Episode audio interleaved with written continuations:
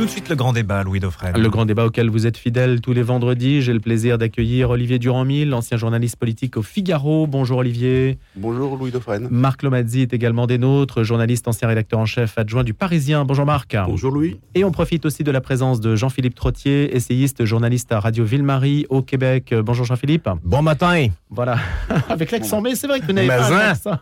Hey, on va parler français aujourd'hui. Parce que quand vous étiez venu cette semaine, vous étiez quand même plus, plus franco-compatible. Voilà, évidemment, voilà. Bon, bah écoutez, ça met un petit peu de, comment dirais-je, d'exotisme dans notre Oh, langue merci pour le française. commentaire. Nous sommes un peuple exotique. Même si l'actualité, c'est vrai, n'incite pas forcément à l'optimisme. Mais je sais que vous êtes là pour relever aussi les choses et puis nous donner à espérer, hein, somme toute. Alors, on va commencer par la tournée européenne de Volodymyr Zelensky, une étape importante avec un grand point d'interrogation. Qu'est-ce que cela signifie? Vous allez essayer de le décrypter.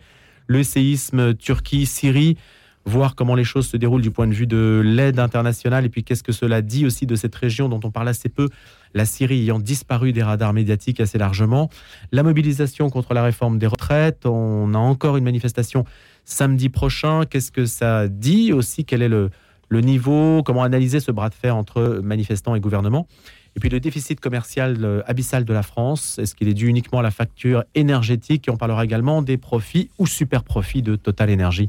Super profit, c'est une expression que le patron de Total Energy, dans les pages du Parisien d'ailleurs, Marc Lemazzi, Mm. n'a pas euh, accepté ou du moins euh, ne sait pas exactement ce que, ce que cela veut dire. On en parlera tout à l'heure. On va commencer donc par Volodymyr Zelensky, accueilli en héros à Bruxelles. Il boucle sa tournée européenne, acclamé par les eurodéputés, applaudi par les dirigeants des 27 réunis en sommet. Et donc, c'est une visite européenne qui est aussi destinée, évidemment, à engager davantage l'Europe à ses côtés.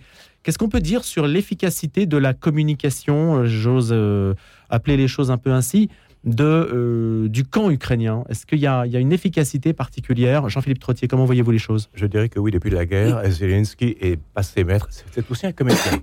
Et ça, à, l'époque de la politique image, c'est quelque chose d'essentiel. Il sait comment s'adresser aux gens, il sait comment galvaniser ses troupes, il sait aussi distribuer blâme et euh, félicitations à droite et à gauche, il n'a pas peur d'aller haranguer les puissants de la terre pour dire nous sommes en péril, etc. Ce n'est pas assez ce que vous nous donnez.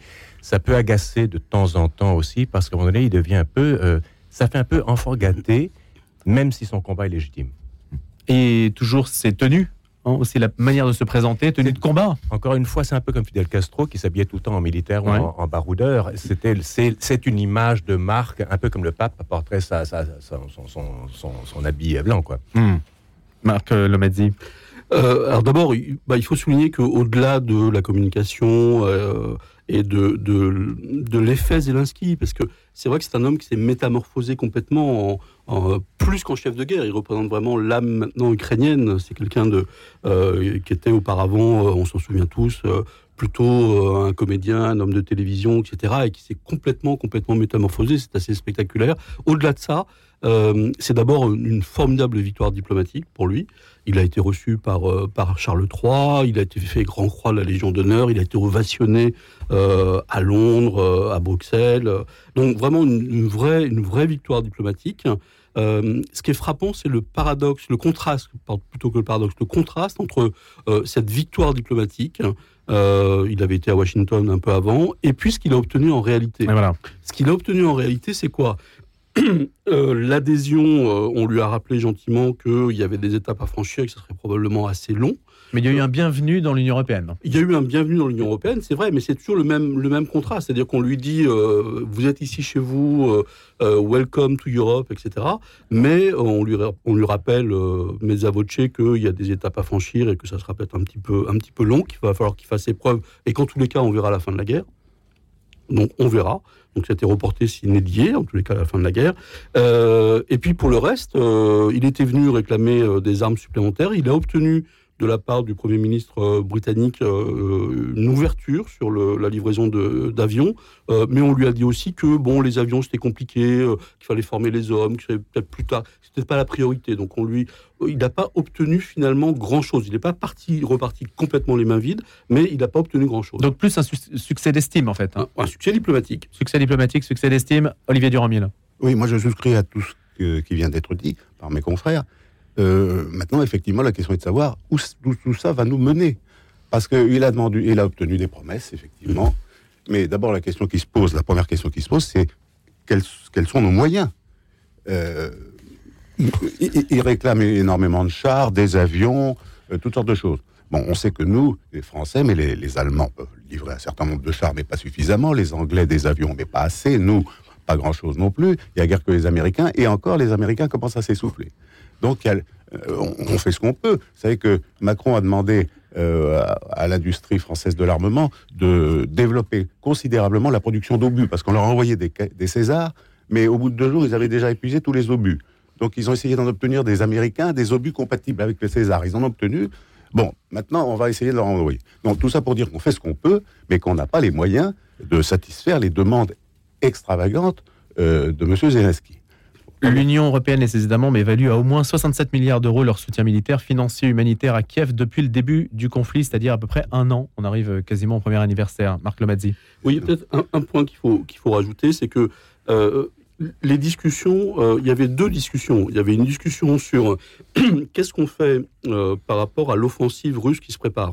Et donc ça, c'est un type d'arme tout à fait particulière, des armes plutôt défensives, euh, visant à contrer euh, les, chars et éventuellement les drones d'attaque russes, etc. Ça, c'est des armes tout à fait particulières. Donc sur ce, de ce point de vue-là, on ne connaît pas le détail des discussions, mais probablement qu'il a obtenu des choses. Par contre, ce que lui voulait, c'était se projeter beaucoup plus euh, loin dans le temps et constituer une véritable armée, en gros en disant aux Européens, nous sommes le dernier rempart euh, contre, contre la Russie, et si nous tombons, par effet domino, les autres vont tomber. Et ça, il y a, un changement de ce point de vue-là du côté européen, c'est-à-dire qu'auparavant, on disait à Zelensky, euh, écoutez, tenez le coup, on va essayer de faire plier Poutine euh, par la voie diplomatique, ce qui a été un échec patent, et notamment un échec pour, pour, Emmanuel Macron, qui a été l'homme, l'Européen qui, qui s'est le plus engagé dans cette voie-là. Tenons le coup militairement face à l'offensive russe et essayons de faire plier Poutine, mais de grâce, pas de provocation, etc. Euh, et euh, là, de ce point de vue-là, il y a un changement réel qu'il faut noter.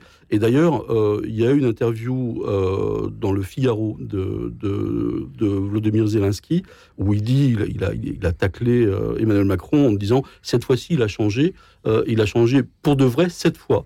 Euh, pour dire qu'il y a eu ce revirement. Donc il faut quand même noter qu'il y a, aussi ça qui joue, euh, mais ceci dit, euh, si les, les- Européens entendent le message de, de Zelensky, ils ne sont pas prêts pour l'instant à devenir, parce qu'il faut bien dire ce qui est, si on livre des, euh, si on livre des, des- des avions modernes avec des, des missiles à longue portée, euh, ça signifie qu'on devient très clairement co-belligérant. En tout cas, Emmanuel Macron a affirmé que des avions de chasse réclamés par l'Ukraine ne pourraient en aucun cas être livrés dans les semaines qui viennent. Je n'exclus absolument rien, a assuré le président français, mais ça ne correspond pas aujourd'hui aux besoins, a-t-il carrément dit. Ah bon Donc c'est quand même une porte fermée, Jean-Philippe Trottier. Ben, L'OTAN marche des œufs aussi, parce que forcément, on- on va proposer des armes, etc. Tant mieux si on les livre. Le problème, c'est que dès que l'OTAN met le petit orteil de l'autre côté de la frontière, ah ben, c'est une déclaration de guerre avec les, les Russes. Ça, on n'en veut pas, on est très, très, très attentif. Zelensky voudrait bien que les Occidentaux mettent le petit orteil de l'autre côté. Les Occidentaux sont très prudents. Un autre truc qui m'agace un peu, c'est Emmanuel Macron et sa manie de tutoyer. Il a dit Bienvenue à toi, mon cher Volodymyr. Ça ne se fait pas, je trouve ça. Comme avec Kylian Mbappé, il embrasse comme ça. Ça fait cham et cham, et comme on dit chez nous, ça fait copain, copain. On n'est pas copain. Je suis président de la République française. Je dis vous, ne serait-ce que pour ça. Troisièmement, il y a un truc qui me chagrine un peu, c'est que on aimerait bien avoir un, un peu de hauteur dans ce conflit. Je pense à un rapport, un texte d'un professeur de relations internationales de l'Université de Chicago, John Mearsheimer. La Russie venait en 2014 d'annexer la Crimée et il publie un texte, et on peut, on peut pas l'accuser de gauchisme ou d'anti-occidentalisme, il publie un texte, absolument une bombe, il dit Why the Ukraine crisis is the West's fault. Pourquoi est-ce que la crise ukrainienne est la faute de l'Occident? Et il parle de l'OTAN qui a brisé toutes ses promesses à l'égard de Gorbatchev lors de l'unification de l'Allemagne. James Baker, qui était secrétaire d'État américain à l'époque, avait promis à Gorbatchev, vous nous donnez le feu vert pour l'unification de l'Allemagne, mais nous, on ne va pas étendre l'OTAN plus loin. Or, l'OTAN a, a renié ses promesses au motif que ce n'était plus l'URSS qui était Mais partie c'était une promesse, mais euh, c'était une promesse en l'air. Ce n'est pas En une promesse qui a fait et l'objet de que La. Russie avait changé le statut juridique Ouais. de l'URSS à la Russie et ils ont allègrement, au nom de la défense de la liberté, du bien, des droits de l'homme, ils ont encerclé la Russie. C'est à la troisième Rome quand même, Moscou. Les Russes ont un sentiment d'avoir porté la Seconde Guerre mondiale, la Grande Guerre patriotique, par leur propre sang. Ils ont, en ce sens, ils ont un, argument. Je suis entièrement d'accord avec vous. Euh, les Américains ne sont, ne, sont pas, euh, ne sont pas sans faute dans cette affaire et, depuis 40 ans, ils ont évidemment poussé l'ancienne URSS dans, dans, la voie où on la voit aujourd'hui. Cela dit, euh, Poutine a fait preuve d'une erreur, euh, d'une erreur de d'une faute d'appréciation considérable, puisqu'il a cru qu'il allait pouvoir faire une bouchée de l'Ukraine, il s'est lancé là-dedans, c'est lui l'agresseur. Euh, L'Ukraine a été attaquée, on est bien obligé d'être du côté de l'Ukraine maintenant. Alors la question, c'est celle qui se pose depuis le début. Jusqu'où on va? Est-ce qu'on va jusqu'à ce que souhaitent les, les Ukrainiens en réalité faire rendre gorge à Poutine, euh, lui faire rendre jusqu'à la Crimée, ce qui supposerait ce que vous avez dit tout à l'heure, de, en réalité, de, de, devenir belligérant, donc tout le monde n'en veut pas, ou est-ce qu'on va euh, obliger Zelensky à faire une, euh, à, signer une paix qui serait favorable, en réalité, qui donnerait raison à Poutine d'avoir attaqué à ce moment-là, on ne peut pas l'accepter non plus. Alors, en réalité, on ne sait pas très bien où on va, on ne sait pas très bien où va aller le curseur, où ça va s'arrêter, combien de temps ça va durer. C'est comme toutes les guerres. On sait comment elles commencent, on ne sait pas comment. Il n'y a pas de monnaie d'échange aujourd'hui. Il n'y a pas de vision long terme, mais il n'y a pas de vision, pardonnez-moi ce mot-là, mais spirituelle. Je veux dire, la Russie a été humiliée par la perte de l'URSS. On est bien content qu'elle se soit perdue, mais un grand peuple comme ça s'est senti humilié et Poutine est le nouveau le nouveau rédempteur, enfin, c'est un fou, on est d'accord là-dessus, c'est un psychopathe. Mais il est quand même, il fait un peu petit père des peuples maintenant. On va écouter Monseigneur Sviatoslav Shevchuk. Il est archevêque majeur de l'église gréco-catholique de Kiev. De Kiev, si on prononce euh, soit la russe, soit l'ukrainienne, je ne sais pas, vous choisirez. L'idée, euh, c'est qu'il était invité de l'œuvre d'Orient pour une conférence de presse qu'il a donc euh, tenue hier, qui s'est tenue à distance. Et Monseigneur Shevchuk est revenu sur le terme qui a été utilisé pas mal par la Russie en début de la guerre, qui est celui de dénazification, un mot utilisé par Vladimir Poutine pour justifier l'invasion de l'Ukraine. Et Monseigneur Shevchuk, justement, détaille ce point. Depuis le début, la Russie a prononcé un terme de dénazification de l'Ukraine. Nous nous sommes posé la question, mais qu'est-ce que cela signifie? Et euh, les représentants officiels, ils mettaient en première place le refus de l'existence du peuple ukrainien en tant que phénomène historique, puisque il a été dit que les Ukrainiens en tant qu'un groupe ethnique avec leur propre langue, leur propre culture, leur histoire, n'existe pas. Être ukrainien, cela signifie être adepte d'une euh, certaine idéologie et non pas faire partie d'un peuple. Ceux qui se disent être ukrainiens, en fait, c'est les mêmes Russes mais un peu hérétique. C'est pour cela que l'agresseur russe veut rééduquer euh, ceux qui se disent être ukrainiens ou sinon les exterminer. Et malheureusement, je dois dire que l'armée russe, d'une manière systématique, applique cette politique génocidaire voilà, des mots euh, durs employés par Monseigneur euh, Shevchuk. À partir de dénazification, on voit bien l'opposition qu'il fait entre idéologie d'un côté, peuple de l'autre, et ce, malentendu volontaire en quelque sorte. Une réaction, Marc Lomazzi? Oui, euh, je suis un peu réservé sur ce qui vient d'être dit, mmh. parce que on se souvient du, 24 février, l'offensive russe et l'analyse qu'on pouvait en faire à l'époque. à l'époque, il y avait deux thèses qui s'affrontaient, c'était après la Crimée, il veut en quelque sorte euh, euh, consolider son flanc ouest, hein, simplement en, récupérant et en ayant le contrôle total des républiques du Donbass notamment. et puis l'autre thèse qui était non, c'est le début d'une offensive visant à reconstituer le, glacis soviétique et en fait l'ancienne l'ancienne URSS et l'ancien bloc de bloc de l'Est. Ce que dit aujourd'hui Zelensky, qui explique que euh, la véritable volonté de Moscou, c'est d'aller plus loin et d'étendre son, son empire, la prochaine étape étant probablement, euh, probablement la Pologne. Euh, donc voilà, donc on est bien là dans un plan délibéré, moi je souscris plutôt à cette seconde hypothèse, dans un plan délibéré de faire avancer les troupes russes, là où l'erreur majeure qu'a commise Poutine, c'est qu'il ne s'attendait pas du tout à une résistance aussi forte de la part des Ukrainiens et ils pensaient que l'armée russe allait, comme très facilement, pénétrer le, territoire ukrainien. et à partir du moment où la guerre s'éternisait, on avait parlé à l'époque de, Vietnam, Vietnam russe, si la guerre s'éternisait, le pari allait allait devenir très compliqué et donc probablement que Poutine allait se replier sur la, première hypothèse en disant bon bah écoutez ok euh, essayons de, négocier une paix avec des intermédiaires un peu comme on l'avait fait à Minsk. Euh, et puis euh, simplement je récupère la Crimée le Donbass et la deuxième république autoproclamée sous emprise soviétique. Cette carte là il ne peut plus la jouer. C'est ça qui a changé. Cette carte là il ne peut plus la jouer parce que les occidentaux 67 milliards d'aides, les Américains qui s'engagent, la livraison probablement peut-être d'abord par la Pologne d'avions de, de, de, chasse, cette carte-là ne peut plus jouer parce que, comme l'a dit le Premier ministre britannique, aujourd'hui ce que vivent les Occidentaux, c'est la guerre, la victoire militaire sur, sur, sur la Russie. Et donc, Poutine a perdu sur les, sur les deux plans.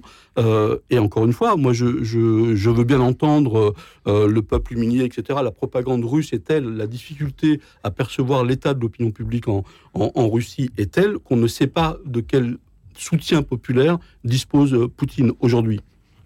Jean-Philippe Trottier. Oui, il y, a quand même une chose, c'est que Poutine ne peut pas se permettre de perdre, j'ai l'impression. Il a tellement misé là-dessus, il en fait presque sa troisième guerre, mon troisième guerre patriotique, si j'ose dire.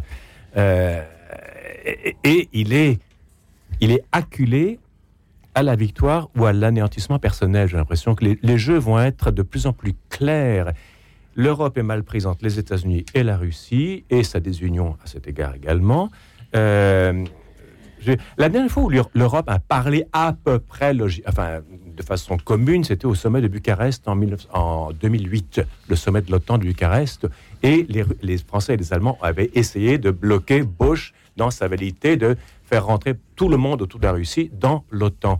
Les Français et les, Allemands avaient dit non, non, non, non, non, non, non, donnons le temps au temps, etc. Ça n'a pas fonctionné. Maintenant, on a face. Certains le regrettent d'ailleurs en se disant que si à Bucarest les choses avaient fonctionné, bah, peut-être qu'on en serait pas là. Absolument, mais le problème c'est qu'on a maintenant un fou furieux, un monstre froid comme un requin, et qui lui en fait une affaire presque personnelle et une affaire presque religieuse de sauver l'honneur de la Russie. Et là, comment est-ce quel vocabulaire peut-on nous employer pour endiguer, euh, ne pas lui faire perdre la face tout en étant du hmm. bord opposé? Ça, c'est un travail absolument euh, d'herméneutique un peu complexe. Dernier point, comme Monseigneur Shevchuk, donc je rappelle qu'il est l'archevêque majeur de l'Église gréco-catholique de Kiev, parle de génocidaire, emploie des mots extrêmement durs. Les religions sont dans un, dans un effet de tension, on n'apaise pas. On ne peut pas dire que le climat s'apaise sous l'angle religieux. D'autant plus, plus, que quand on, entend les, les, hauts responsables orthodoxes de Russie, on est un peu affolé de les voir à ce point soutenir mm. euh, une guerre aussi meurtrière, aussi épouvantable. Quoi. Et non, ils sont. Poutine a raison sur toute la ligne, pour, à leurs yeux on est à Radio Notre-Dame, on peut se poser la question de savoir quelle vision ils ont de l'Évangile, ces grands, ces grands métropolites. Eh bien, une question qu'on restera, qu'on laissera en suspens. On va passer, il nous reste quelques minutes juste avant les infos. Plus de 20 000 personnes, euh, évidemment, les images euh, sont omniprésentes en ce moment. On trouvait la mort dans le violent séisme qui a secoué donc le sud de la Turquie, aussi la Syrie, même si c'est dans une moindre mesure que la Syrie a été frappée. Et évidemment, ces images, aussi des images parfois extraordinaires de personnes qui ont pu être sauvées 80 heures même après le séisme d'une magnitude de 7,8 qui a secoué cette région. Ce qui nous amène à en parler aujourd'hui, c'est peut-être euh, la manière dont cette région est traitée. En tout cas, la Syrie, on a pu en, parler cette semaine. Elle a disparu des radars médiatiques. Elle revient tout d'un coup à la faveur, si on peut dire, de, sa situation euh, terrible. Situation liée aux sanctions et pas seulement liée au séisme. Olivier Durand-Mille euh, oui, alors euh, la question c'est de savoir euh, effectivement si on peut profiter de cette occasion, j'ose dire, profiter de cette occasion. Pour remettre le dossier sur la table. Pour remettre le dossier sur la table. évidemment, il y a des malheurs épouvantables, il n'est pas question de, de, mêler la politique à l'humanitaire dans cette affaire. Il va falloir prendre tous les moyens nécessaires pour sauver, le, aider tous ces malheureux qui n'ont plus qui sont qui n'ont plus de couverture, qui, qui, ont, qui passent les, des nuits dans, le, dans, le, dans, un, froid dans moins 10 degrés, etc. Maintenant, évidemment, la France, en Syrie, a un rôle particulier à jouer. Lequel? D'abord, d'abord, elle a toujours été présente dans, cette région compliquée, comme disait le général de Gaulle, où il y a, il y a encore en Syrie des chrétiens, et des chrétiens qui, sont certainement, qui souhaitent certainement que la France se réapparaisse en Syrie. Il ne faut pas oublier non plus que euh, si Bachar al-Assad a à peu près, à peu, à peu près réglé son problème chez lui, est à peu près venu à bout de cette rébellion, euh, les, résistances sont essentiellement occupées par, des salafistes et par Daesh, si, je suis bien renseigné.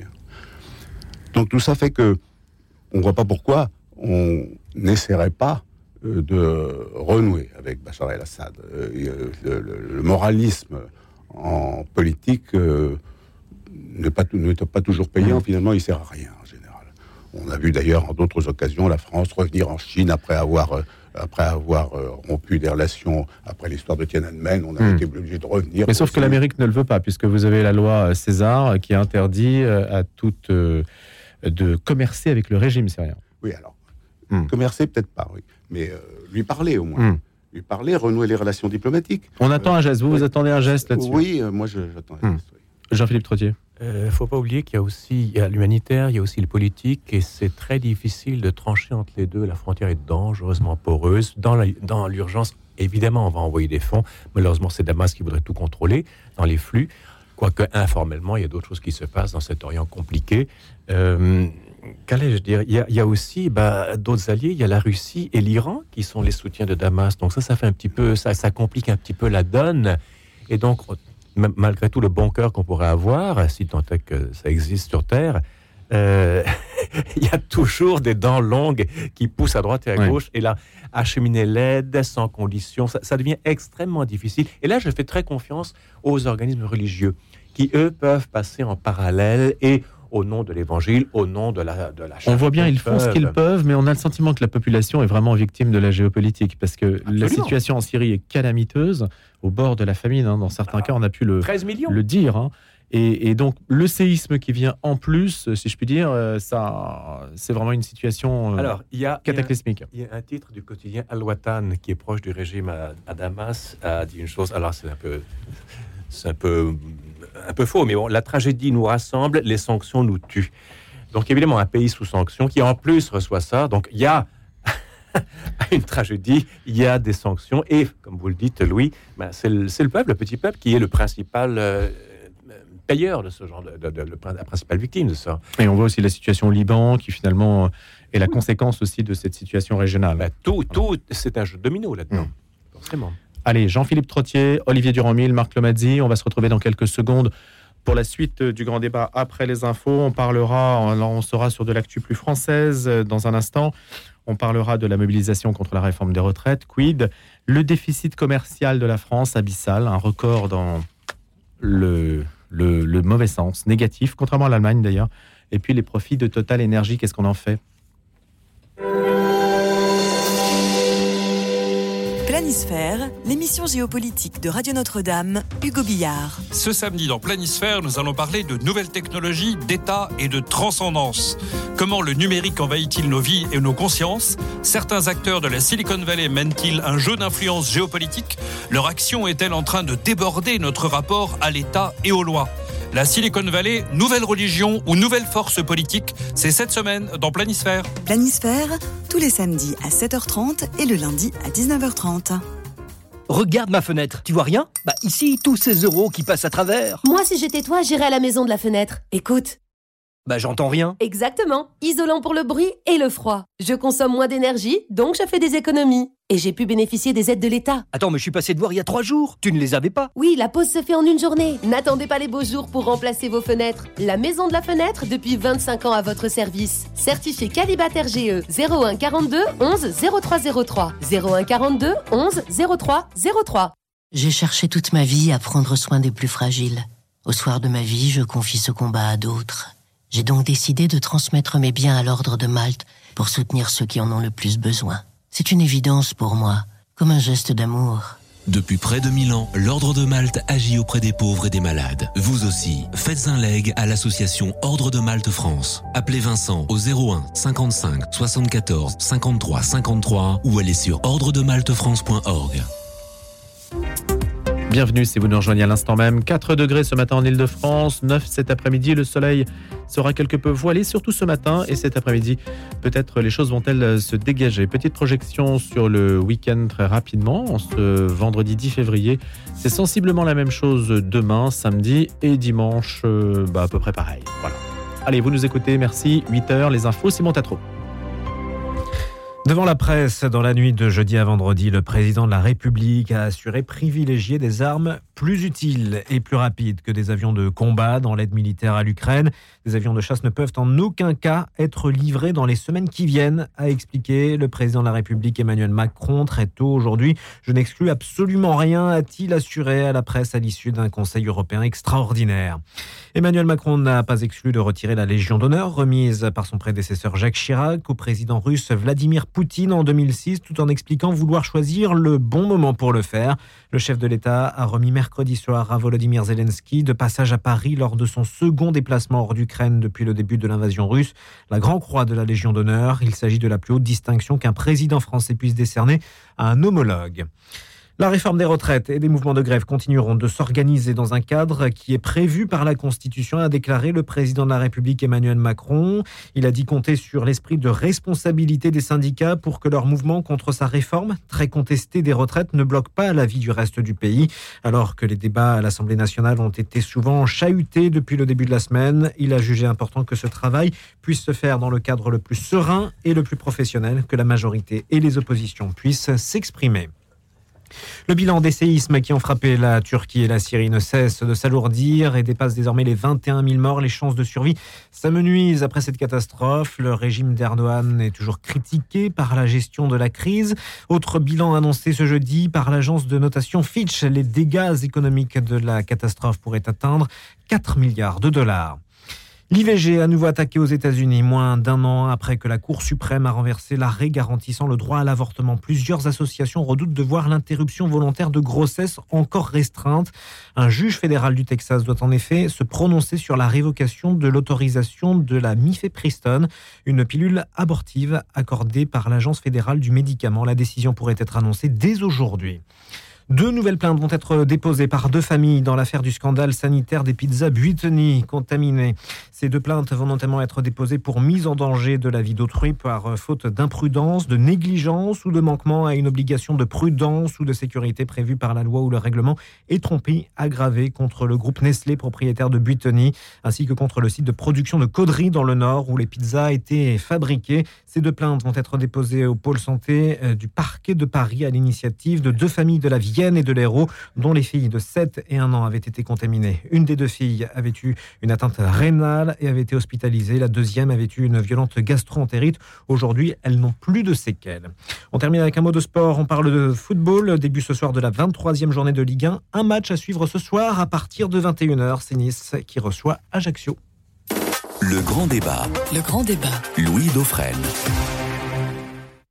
Le Parlement suffira-t-il à contenir la mobilisation contre la réforme des retraites? Certains, les syndicats en particulier, voudraient que les choses se déroulassent dans la rue. On verra ce qu'il en est précisément. En tout cas, il y a une mobilisation samedi. Il y a deux autres dates prévues, le jeudi 16 et le mardi 7 mars. On voit bien qu'il y a une volonté non pas de monter aux extrêmes, mais de monter en température et peut-être de rééditer d'autres événements qui, par le passé, ont mis en échec le gouvernement. On pense bien sûr à 1995, notamment avec Alain Juppé. Mais est-ce qu'il en sera ainsi? Bah, Écoutez, l'avenir le dira. Continuez à nous écouter. En tout cas, on va mettre le débat, le sujet au menu de ce débat.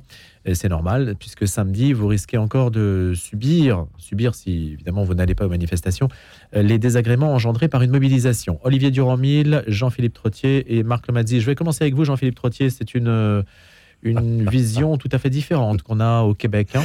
on regarde ça au Québec, au Canada, d'un regard mi-amusé, mi-agacé. On, on, est, en tout cas, la, France est le plus beau pays du monde, forcément. Euh, et puis, mais il y a les grèves qui viennent tout, tout, tout foutre en l'air. Euh, évidemment, je veux comprendre qu'il faut qu'on manifeste, oui, très bien. Il faut dire une chose aussi, en, et je parle de, à grands traits, c'est une retraite à 62 ans, je crois que la France est le seul, pays en Europe qui accorde la retraite à 62 ans. Les autres pays, c'est 63, 4, 5, 6, 7, 8. Nous, au Canada, c'est 65 et on va peut-être passer à 67. Nous, on ne bronche pas, on va peut-être gueuler, mais on n'est pas un peuple au Québec, au Canada, on n'est pas révolté. On est plutôt passif et mou, et on essaie de faire nos petites affaires tranquillement. C'est plus efficace pour le débat? Ce sont des sociétés de la concordance, hein, le Canada. Oui, concordance n'est pas. euh, euh, concordance. Ce n'est pas l'apaisement C'est pas la. Oh, que non, que. Regardez ce qui s'est passé il y a quelques jours. Il y a un, un autobus bélier qui est rentré dans une garderie à Laval, tuant deux enfants. Donc Laval au Québec. Hein. Oh, Laval au Québec, pardon, et pas en Bretagne. Et, euh, et tout le monde dit ah, comment est-ce possible? Il y a de plus en plus de cas de santé mentale bizarres chez nous et, et des, gens, surtout des hommes, qui, qui vont faire des conneries, n'est-ce pas? Mais ça, c'est le. En France, je verrais. Il y a des attentats terroristes, mais il me semble qu'un débat. Je préfère des gens qui s'engueulent pour s'engueuler, ce qui est très français, pardonnez-moi, que des gens qui sont d'accord faussement, qui ensuite vont se suicider ou vont faire des conneries. Donc ça, ça veut dire que en Alors. fait, euh, la France vous agace, mais vous dites ah bon, ce n'est pas si mal de manifester. Ben, c'est pas si mal. Que ça se passe dans la rue. Euh, tant, tant que ça se passe, et tant qu'on ne caillasse pas, et tant que, etc. Et un petit mot pour les policiers. Chapeau, j'aimerais pas être policier aujourd'hui. C'est un travail extrêmement difficile. On leur demande d'être gentils, des bons garçons, d'avoir la main ferme, etc. On demande à l'autorité d'être bienveillante et en même temps d'être ferme, ce qui pour un policier est extrêmement difficile à, à suivre. hein. Emmanuel Macron compte sur l'esprit de responsabilité des syndicats. Qu'est-ce que ça veut dire, ça, Olivier Durand-Mille Oui, bah, ça fait euh, le début, depuis le début, il, a- il explique que cette réforme est indispensable, que c'est une question de, qui relève euh, du problème euh, de robinet pour élèves de 8e, ce qui est d'ailleurs vrai, et euh, donc il appelle à l'esprit de responsabilité. Euh, la, moindre des, la moindre chose qu'on puisse dire, c'est qu'il n'est pas entendu. Et il n'est pas entendu d'abord par, d'abord par la majorité des Français, on le sait, la majorité des Français, ils n'acceptent pas. Alors les syndicats, ce sont Enfin, les sondages le disent en tout les cas. Sondages le disent, les sondages le disent. Euh, les syndicats donc font ce qu'ils ont à faire dans ce cas-là. Maintenant, la question est de savoir qui va reculer.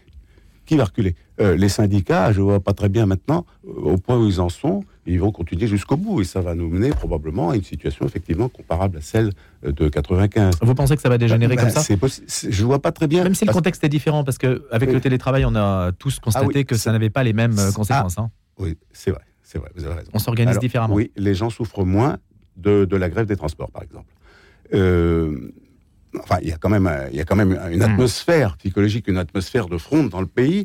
Euh, Macron, alors on en revient à ce que nous disions tout à l'heure en- entre nous.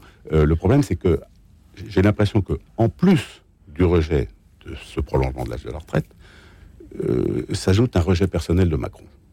Macron n'est pas populaire, qu'est-ce que vous voulez, c'est comme ça. Et je pense que dans, ces, dans, dans tout ce qui se passe actuellement, joue ce rôle-là. Alors Macron, lui, il en fait un cas personnel. Il a décidé de réussir ce que d'autres n'ont pas réussi à faire, c'est-à-dire à faire adopter sa réforme malgré la rue. Ça a Elle- déjà fonctionné. Je m'adresse là à Olivier Pognon, puisque c'était votre, votre pseudonyme au Figaro quand vous étiez journaliste politique. Est-ce qu'on a des cas, euh, des, des cas euh, dans l'histoire, dans l'histoire politique française, où on peut gagner une réforme, l'imposer contre la rue?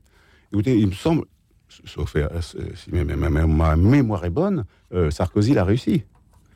Sarkozy a fait passer. Avec quelle réforme? Ben, il a, Sarkozy a déjà euh, modifié, lui, il a commencé à modifier l'âge de la retraite. Il a, il, a- il imposé euh, un. il je a parlais pas imposé- uniquement des retraites. En règle générale, est-ce que ça, est-ce que c'est c'est un, un- un trait de la politique française que on ne peut pas gagner si la rue commence à s'y mettre?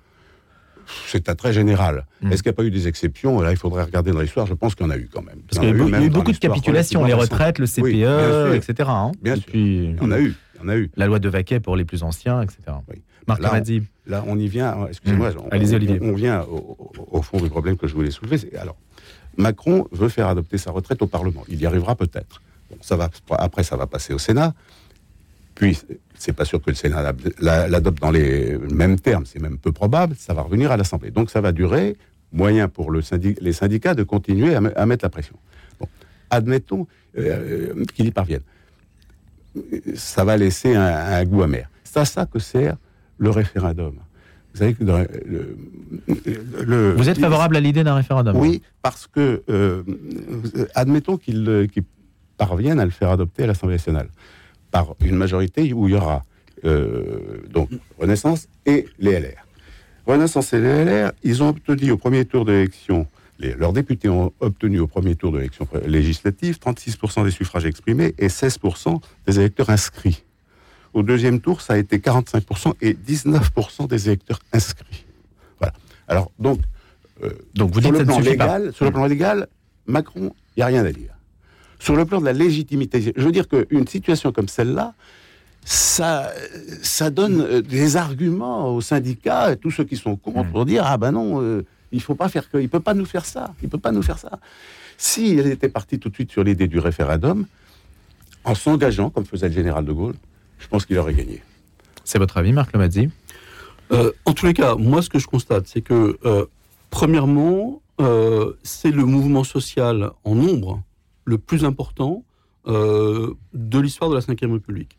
Si on regarde les, les manifestations, c'est très largement supérieur à 95. 95, ça avait été, on s'en souvient, hein, trois semaines de grève, de grève massive. Alors, il n'y avait pas le télétravail, c'est vrai. À l'automne. À l'automne, et le gouvernement avait calé juste avant Noël euh, en disant bon, ça suffit, on arrête, on plie les Gaules parce que on n'en peut plus avec une impopularité d'Alain Juppé qui, qui ressemble à celle euh, dont pâtit aujourd'hui euh, Emmanuel Macron. Donc le, mouvement social le plus important depuis au moins, au moins 40 ans. Ça, c'est la première chose. La deuxième chose, moi, qui me frappe beaucoup, c'est euh, la solidité du front syndical. C'est-à-dire que on voit que malgré les, les tentatives des uns et des autres d'impulser une ligne beaucoup plus dure dès le début du mouvement, en envoyant les troupes de choc en quelque sorte, les cheminots, les énergéticiens, etc., la ligne Berger, euh, qui s'exprime là dans quelques instants euh, sur une, autre radio, euh, on verra ce qu'il va dire, mais sa ligne à lui, c'est de dire on ne bloque pas le pays, on, garde avec nous la sympathie de, l'opinion publique, donc solidité du, du front syndical, et puis en face, énorme maladresse du gouvernement avec euh, Dussopt, le, le ministre en charge, qui a, qui a lâché une bombe absolue euh, en expliquant en gros euh, publiquement qu'ils avaient rencontré les syndicats dits réformistes, qui leur avaient assuré qu'ils euh, négocieraient, etc., et que donc les syndicats ont menti. Alors, fureur de Laurent Berger, de l'UNSA, de la CFTC, etc., qui ont rejoint massivement les, durs du, du- mouvement en disant non seulement on n'a jamais dit qu'on accepterait cette mesure d'âge, et, et les syndicats avaient dit à Emmanuel Macron, dès le début de son second mandat, nous n'accepterons jamais une mesure d'âge. Vous avez d'autres possibilités de réformer les retraites. La mesure d'âge, c'est la mesure la plus injuste, ce que lui-même avait dit, Emmanuel Macron. La mesure d'âge, c'est la mesure la plus injuste. Donc, il y a d'autres solutions pour le faire et on va explorer toutes les solutions. Il Donc- peut trouver une autre solution aujourd'hui. ah, aujourd'hui, c'est impossible. Aujourd'hui, c'est impossible. À partir du moment où la Première ministre dit les 64 ans, désormais, ne sont plus négociables, bah, le seul espoir qu'il leur reste, c'est effectivement que ce soit voté à l'Assemblée, que euh, les, les LR du Sénat euh, emboîtent le mouvement et disent après tout, c'est une mesure que nous-mêmes on aurait pu porter. Euh, et puis on l'avait fait à l'époque de Wörth, on, on- on l'a dit tout à l'heure, on avait commencé à faire ça. Donc oui, c'est une réforme de droite en quelque sorte. Donc allons-y. Il peut y avoir effectivement sur le front parlementaire une petite victoire euh, d'Emmanuel Macron. Les syndicats ont d'ores et déjà dit que même si la loi était votée, ils allaient continuer. Et donc ils enjambent le- les vacances scolaires. On se re- Alors il y a le, le, le- le- le 11 février, puis le 16, on verra quel est l'état de la mobilisation en ce moment-là. Moi je pense qu'il va y avoir beaucoup de monde dans la rue le, le- le 11 février. Euh, le 17, on verra. Et puis ensuite... Le 16. on- le 16, on se retrouve. Oui, le 17, c'est la fin du débat parlementaire à l'Assemblée nationale. Euh, et puis, on se retrouve euh, en mars, après les vacances, pour en quelque sorte remobiliser. Euh, moi, je crains euh, que là-dedans, personne ne voulant reculer, ça se termine par un affrontement euh, assez important, un mouvement social assez, euh, assez important. Euh, et donc, le, Le gouvernement. risque, c'est que le mois de mai soit un peu chaud. Et voilà. C'est souvent comme ça que ça. et voilà, c'est-à-dire que si le mouvement se prolonge, au bout d'un moment, vous savez, il y a une dynamique propre des mouvements sociaux. C'est-à-dire que les gens vont dire, on s'est pas battu pendant des semaines et des mois pour ne rien obtenir. Donc il faut absolument qu'on obtienne quelque chose. Donc il y a une dynamique propre qui va devenir à un moment donné dangereuse. Et donc, on avait dit, beaucoup, beaucoup, beaucoup de conseillers euh, bien avertis des choses sociales avaient dit à Emmanuel Macron, ça n'est pas, peu importe là, si la réforme est juste ou pas juste, mais ça n'est pas le moment. Ne le faites pas ça maintenant, on peut pas le faire. Oui, Alors, Lemazzi, ça fait 30 ans qu'on Oui. met la poussière sous le tapis. Ce que je veux dire par là, c'est qu'on retrouve le Jupiter des débuts. On retrouve le Jupiter des débuts. Il était persuadé qu'Elisabeth Borne, euh, qui fait un, travail, elle fait ce qu'elle peut pour essayer de trouver un compromis. Le compromis, elle ne le trouve pas. À partir du moment où elle se heurte à un mur, il faut en tirer les conséquences. Et Emmanuel Macron refuse de le faire. C'est son, c'est son, sa tentation jupitérienne qui revient, qui reprend le dessus. Et on revient à ce qu'on disait. C'est un homme qui euh, a à la fois une grande intelligence politique et puis qui commet des erreurs euh, absolument incroyable. hein. Il en fait une affaire personnelle. Tout à fait, j'ai l'impression. Alors, toute chose égale par ailleurs, Emmanuel Macron est aux retraites, ce que Vladimir Poutine est à l'Ukraine. Il est Oula. acculé à une sorte Oula. de victoire. Non, mais je reprends l'expression de Jean-Philippe. Trottier. Non, non, mais c'est très osé ce que je dis. Comment mais- y aller Non, mais c'est-à-dire qu'il est acculé à une sorte Il a- de victoire. il y a un- Il ne peut pas Bah, reculer. il y a- Et il n'y il a pas de monnaie d'échange Il aujourd'hui. y a un peu de ça, et en plus, et, et finalement, c'est la, la question se pose, c'est la même que pour l'Ukraine. Jusqu'où on va aller? Comment ça va se terminer? Personne n'en sait rien. On coupera au montage. hein. Je, je- je rajoute quelque chose. Je rajoute quelque chose d'important. Lorenzi. Je rajoute quelque chose d'important quand on parle d'affaires personnelles. C'est que c'est le dernier mandat, c'est le, le second mandat d'Emmanuel Macron, donc le, le dernier d'Emmanuel Macron, qui va absolument prouver qu'il a été un réformateur à la hauteur de ses prédécesseurs. De l'autre côté, euh, je rappelle que le mandat de Philippe Martinez, patron de la CGT, s'achève fin mars. S'achève fin mars. Et que euh, Laurent Berger, patron de la CFDT, a déjà dit qu'il n'irait pas euh, au bout de son mandat, qu'il arrêterait à mi-mandat, parce qu'à la CFDT, on fait en gros 10 ans. Il est, il est patron de la CFDT depuis 2012. Donc ça va tourner. Non, ça veut dire que tous ces hommes sont vers la sortie. Donc et ils n'ont rien à veulent, perdre. et ils veulent sortir Voilà, sur une ils veulent victoire. sortir sur une victoire, Évidemment, c'est un élément psychologique probablement Oui, oui, tout à important. fait. Deux Jean-Philippe petites, Trottier. remarques, deux petites remarques. C'est curieux parce que c'est une réforme qu'on on appelle de, nos- de- que les gens appellent de leur vœu depuis belle lurette. Et curieusement, c'est une femme qui est première ministre en France et c'est de notoriété publique que quand les choses vont mal pour les hommes, ils envoient une femme au front qui, elle, va dire non, non, non, ce que femme veut, Dieu veut, dit le proverbe populaire. Donc, on met une femme qui, elle, va encaisser les coups. On fait ça souvent au Québec. Hein. Vrai les hommes sont pas capables Ah de ouais. régler une situation, ils appellent maman et elle vient. OK? Pour régler les choses. L'autre remarque, vous semblez bien surpris. De l'étranger, on trouve euh, une chose frappante chez les Français, ou en France en tout cas, c'est cette culture d'opposition entre l'État et les Français, entre les enseignants et les élèves, entre l'autorité et ce qui est en dessous de l'autorité. On dirait que c'est comme un, c'est dans l'ADN de ce pays. Il faut, s'engueuler. Euh, c'est presque, c'est presque un trait. Je ne vois pas d'animosité comme on pourrait en avoir chez nous. Je trouve, j'y vois davantage un trait culturel. Le prof dit à l'élève, tu es un minable, il faut que tu bosses comme un dingue, et peut-être que tu auras ton bachot dans 13 ans. Moi, j'ai grandi comme ça dans le lycée français. Et euh, idem de, de- de tout ce qui est qui survole, qui surnage dans l'autorité. Euh, on- on a un pays de caste, euh, la caste de d'en haut caste. ne cesse de donner des leçons à ceux d'en bas. Et Voilà. qui, France eux, bah, France qu'est-ce qu'ils faire? Ils vont dans la rue. Ça, c'est vrai qu'il y a une fatalité française Oui, euh, qui est liée au- à l'élitisme républicain Et à la manière dont on hein. produit les élites. hein. Voilà. Ça, il y a beaucoup de choses à dire là-dessus. hein. Alors, on va passer au déficit record de la France, parce que pendant ce temps, eh bien, la balance des échanges de biens de la France a enregistré un nouveau plongeon, mais un plongeon très très marqué. Alors certes, il y a la facture énergétique, hein, mais quand même, on est à 164 milliards d'euros contre le précédent record qui était de 84 milliards. Ce qu'on peut dire, c'est que la France est déjà en déficit chronique quand même depuis 20 ans dans ses échanges de biens avec le reste du monde. Comment expliquer cette situation? Euh, Eh bien, euh, c'est la question que je vous pose aujourd'hui. Parce qu'on est face à... Alors que les pays euh, voisins, si on prend la Suisse, si on prend l'Allemagne, se portent bien. Olivier Durand-Mille, Marc Lomazzi, Jean-Philippe Trottier. Olivier Écoutez, ça, le déficit effectivement chronique de la France, euh, depuis, vous dites depuis 20 ans, je me demande si ça n'a pas commencé bien avant.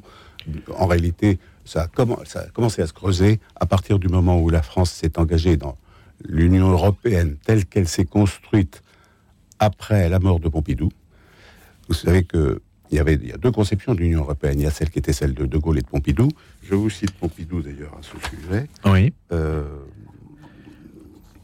Donc la première conception, celle de la première Pompidou. conception, celle de Pompidou, euh, c'était que l'Europe, le marché commun de l'époque, devait, cons- devait constituer un marché fermé, à l'intérieur duquel tout était libre, mais qui avait des frontières extérieures, notamment commerciales.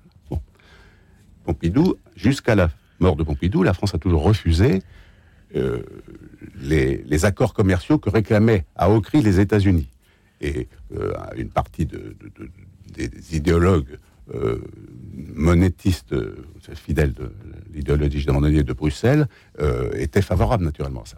Donc il a suffi que Giscard arrive au pouvoir pour que on commence à signer des fameux accords commerciaux. Ça a commencé par le Kennedy Round et puis on a été jusqu'à l'OMC qui s'est ouverte à la Chine. Oui. Bon, tout ça, on sait ce qui tout, c'est- On se souvient des tout- tout manifestations, le sait. GATT, etc. Oui, mais hein. tout le monde sait bien, bien entendu que tout ça a mis l'industrie française dans une situation euh, dramatique, euh, que ça a provoqué un, chômage euh, immédiatement des pans entiers de nos industries qui ne pouvaient pas soutenir la comparaison avec des pays où les salaires, les, dispositions sociales étaient Olivier, l'Allemagne est dans la même situation. Ben, L'Allemagne est, la seule qui ait su, en réalité, profiter de la situation, parce qu'elle elle a su développer une industrie qui n'était pas en concurrence avec celle de ces pays émergents elle a su, euh, vous savez, fabriquer par exemple des voitures de, grand luxe euh, que les autres ne savaient pas faire. Elle a su fabriquer des machines-outils. C'est notre faute de ne pas avoir su faire ça. Bon. Problème d'innovation. Euh, problème d'innovation, hmm. certainement. Mais enfin, le fait est là. Le fait est là. Le fait est que si on ne s'était pas mis en concurrence de cette façon avec des pays qui n'étaient pas sur, qui n'avaient pas les mêmes règles que les nôtres en matière de salaire, etc., eh bien, euh, on hmm. n'aurait pas ce déficit. on a quand même des choses qui vont bien. L'aéronautique, le spatial, les parfums, les cosmétiques, les produits agricoles, la filière boisson, les vins spiritueux a dégagé un excédent de 16 milliards d'euros quand même. Tout à fait. Ça a permis aussi à certaines entreprises de se développer considérablement. On, parlait, on parlera peut-être de Total, on peut parler de LVMH, etc. Hmm. C'est vrai. Et ça, euh, Là, ça carbure, c'est qu'à le dire. Sait, ça a aussi permis, c'est la conséquence aussi. Bon, je, vais passer la parole. Est-ce qu'on peut faire le lien, euh, puisque le temps passe, Marc Lomadi, directement avec les super profits euh, de Total Juste un mot peut-être sur Alors, allez-y, Marc. Le, déficit de la balance commerciale. Alors attendez, on ne vous entend pas. Je pense qu'on va remettre votre micro. Marc Lomadi. Voilà, allez-y, Marc. Deux, trois choses sur le, déficit commercial, qui est un déficit absolument record. 164 hein. milliards Allez-y. 164 milliards d'euros, c'est du, du, jamais vu. Euh, il y a plusieurs choses à, dire là-dessus, à mon avis.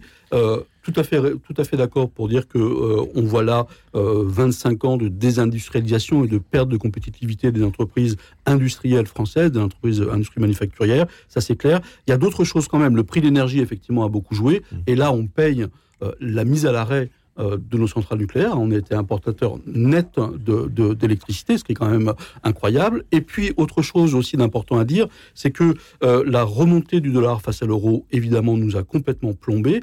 Et on a l'impression que euh, pendant la phase du Covid, malgré toutes les difficultés, les États-Unis d'un côté, l'Asie de l'autre, ont quand même reconstitué leurs forces et attaqué les marchés euh, dès la reprise de l'économie mondiale, beaucoup plus, de manière beaucoup plus importante et forte que ne l'a fait euh, l'Union européenne. Donc il y a des questions à, se poser sur, les, sur la stratégie euh, de l'Union européenne post-Covid, j'allais dire. Donc là, il y a eu vraiment des, des erreurs très importantes de, de, de, de fait. mais malgré tout, euh, on a en France des, champions, euh, effectivement, on a parlé de, LVMH, on peut parler de, Total, avec cette, euh, là encore ce, paradoxe qui est que quand on a un champion français qui fait 19 milliards, 19,5 milliards de bénéfices, et même 36 milliards si on enlève l'écriture comptable, les dépréciations, etc., 36 milliards, ça devient chez nous un sujet politique ça devient sujet politique parce que euh, on accuse, euh, on accuse euh, Total en quelque sorte de faire des super profits, ce qui est une notion en matière économique très difficile à définir. Qu'est-ce que c'est qu'un super profit par rapport à un profit normal? Il faudrait le définir. Et puis ça pose derrière la question de comment on partage la, la, valeur. Et là, Là, il y a quelque chose de très important qui est en train de se jouer. Il y a des négociations entre les partenaires sociaux sur le partage de la, de la valeur. Comment on redistribue plus et là, on retombe sur une, obsession française, qui est l'obsession de la redistribution des, euh, profits des, entreprises, avec effectivement un risque majeur, un risque majeur, euh, qu'on verra peut-être euh, dans quelques années, on, en verra les conséquences, qui est la fracture entre les gens qui travaillent dans des grandes entreprises comme Total, qui reçoivent des primes totales, hein, je rappelle, c'est 2022, euh, année record de bénéfices record, 3600 en moyenne euros de primes par salarié, plus 7,5% d'augmentation des salaires, euh, et plus 9000 euros d'intéressement et de participation. Mmh. Ça veut dire quoi? Ça veut dire que les, les, salariés de ces grandes entreprises sont extrêmement choyés pendant que toute une partie de la population qui travaillent dans des petites et moyennes entreprises, dans des zones euh, rurales ou des industrialisées, eux, sont maltraités. Et donc, il y a une fracture française qui est absolument terrible et on, on verra probablement les conséquences dans quelques années. Merci beaucoup à tous les trois. Malheureusement, on est obligé de s'arrêter là. Merci Olivier Durand-Mille, Marc Lomazzi, Jean-Philippe Trottier. À bientôt, peut-être euh, en Amérique. Euh, Jean-Philippe, on aura l'occasion peut-être de se hein. voir et de vous retrouver si vous revenez en France. Merci d'avoir suivi le grand débat et à la semaine prochaine. Retrouvez le podcast de cette émission sur le www.radionotre-dame.com.